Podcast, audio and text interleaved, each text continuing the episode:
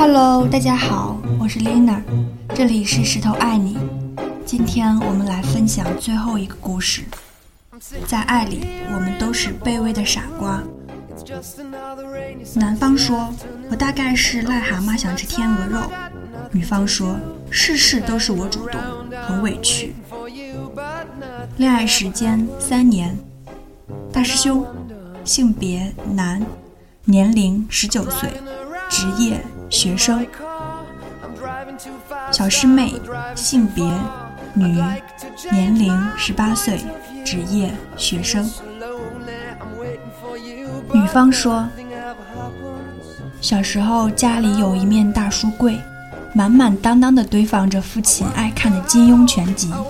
我作为独女，从小也跟着父亲耳濡目染，读了不少武侠名著。读到《笑傲江湖》的时候，父亲问我：‘你最喜欢书中哪个小姑娘？’我想了想，回答：‘岳灵珊。’父亲狐疑道。”一般小姑娘不是都喜欢任盈盈吗？我继续说道：“任盈盈美是美，但我更喜欢小师妹的大爱之心。你看，她为了心爱的人愿意舍弃一切，只为了让情郎可以放心追求自己想要的，连到生命的最后一刻，心心念念的还是情郎，这才是真爱。估计父亲觉得我小小年纪说起大爱来头头是道，挺有意思。”又打趣儿道：“那有一天长大了，林平之和令狐冲同时站在你面前，一个是温文儒雅的贵公子，一个是重情重义的穷侠士，你选哪一个？”我一脸红，扬着脖子回答：“我就要我的令狐冲，世上只有一个令狐冲，小师妹不选他真是太傻了。”大学第一年的迎新聚餐上。我终于等到了生命中的大师兄。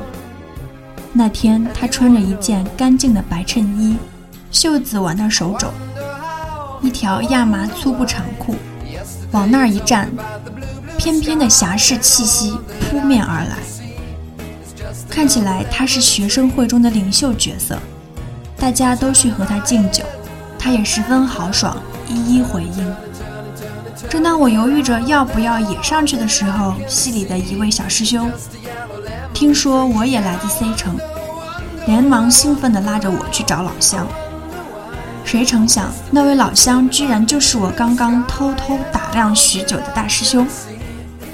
由于是老乡，聚餐结束后，众人又起哄让他送我回宿舍。一路上，他风度翩翩，口吐莲花，旁征博引。把我这个小姑娘震得口瞪目呆，直叹自己平时书读的太少，以至于现在不能跟上她的节奏，显得一副没大脑的草包样。眼看着就要走到宿舍楼下了，第一印象这么糟，可怎么行？于是我心一横，厚着脸皮提议道：“要不去操场转转？”这一出，我回宿舍和姐妹们说起过。直到毕业多年后，还被众人嘲笑，封我为全校追汉子厚脸皮第一名得主。厚脸皮怕什么？反正那一晚大师兄牵了我的手呢。我躺在宿舍的床上，左手握右手的傻笑着入睡了。可第二天、第三天，大师兄都没有来约我。莫非是他爱慕者众多，哪管得来我一个黄毛丫头？不过，没过几天，我终于在教室里见着了朝思暮想的人。可他只是来监督我们上课的，并不是专门为了来看我的。这么一想，我又沮丧了好几天。宿舍里的姐妹们纷纷指责我道：“笨呢你！人家大师兄后面多少狂风浪蝶，也没见他搭理谁了，成天就知道读书，却偏偏只牵了你的手。俗话说。”女追男隔层纱，你天天在宿舍里垂头丧气，还不如主动出击呢。准备手到擒来吧。我一听，本姑娘还怕了你不成？于是第二天就着脸去约师兄吃饭，吃完了饭又约他逛操场，逛操场又约他当男朋友。哎呀，亲娘，您要是知道了自己女儿有多厚脸皮，该痛打我一顿了。还好还好。大师兄估计也是被我的勇猛给吓傻了。呆呆的点头说了句：“好呀。”可是那个呆子也不知道是不是读书读傻了，还是觉得我太缠人，为了图个耳根清净才索性答应我的。反正那以后是从来都不会主动约我，见了面也不主动跟我说他自己的事情，总是我十句，哥们儿才回一句。本来我们两个之间就是我主动倒追的他，在一起后事事还是我主动。一开始我挺来劲儿，成天约他这个约他那个。可时间久了，也渐渐觉得心里委屈。他家庭困难，兼职做了好几份家教，这些我都知道。可是没一件是他亲口告诉我的，全都是别人跟我说的。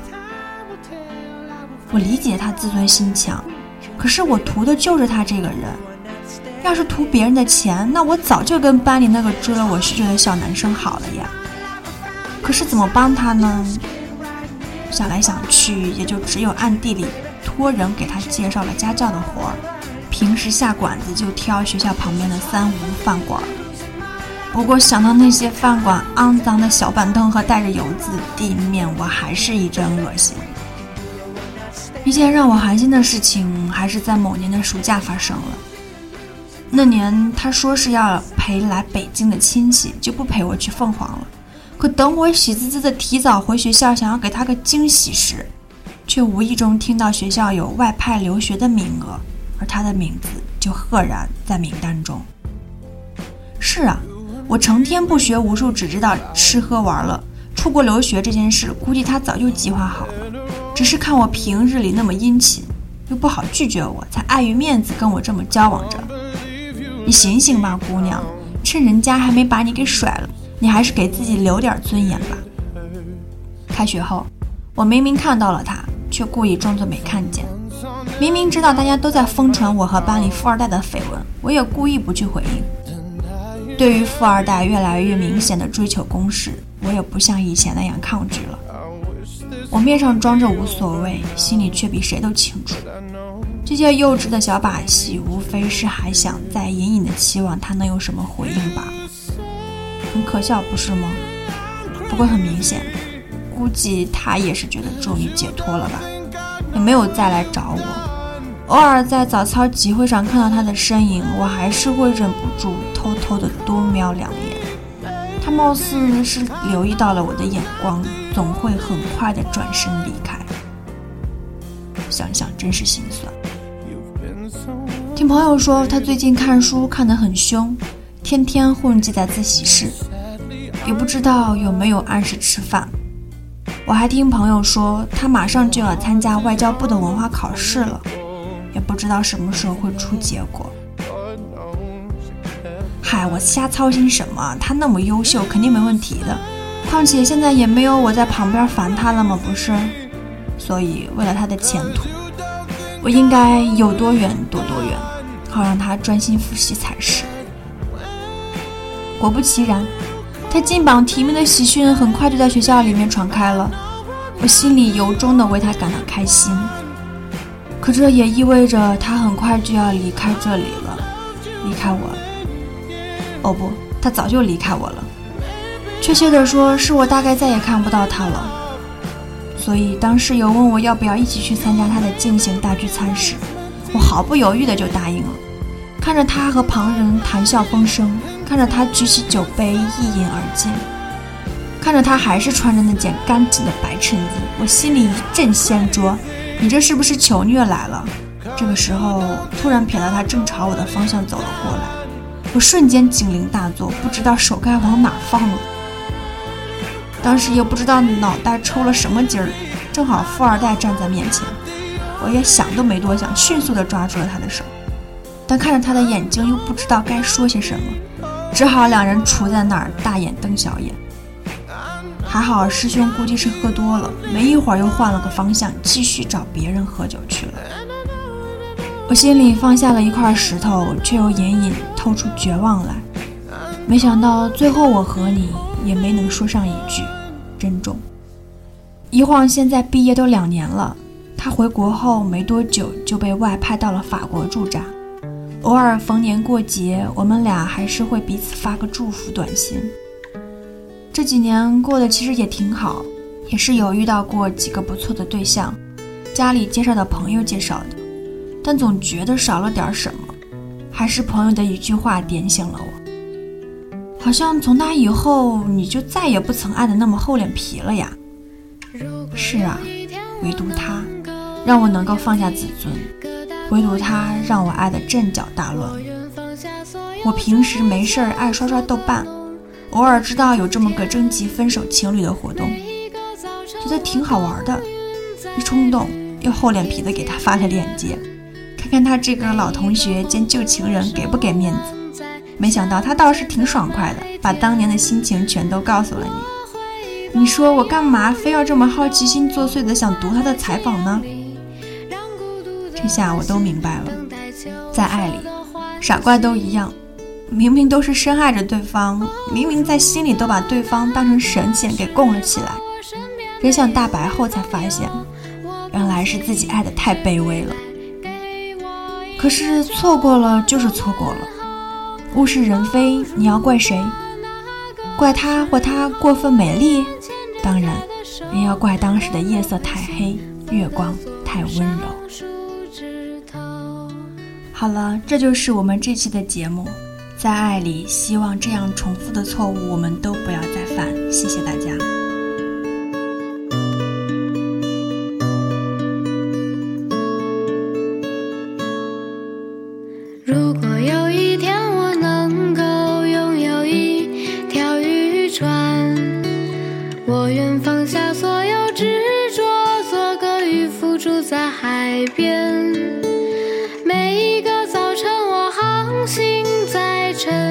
的海面。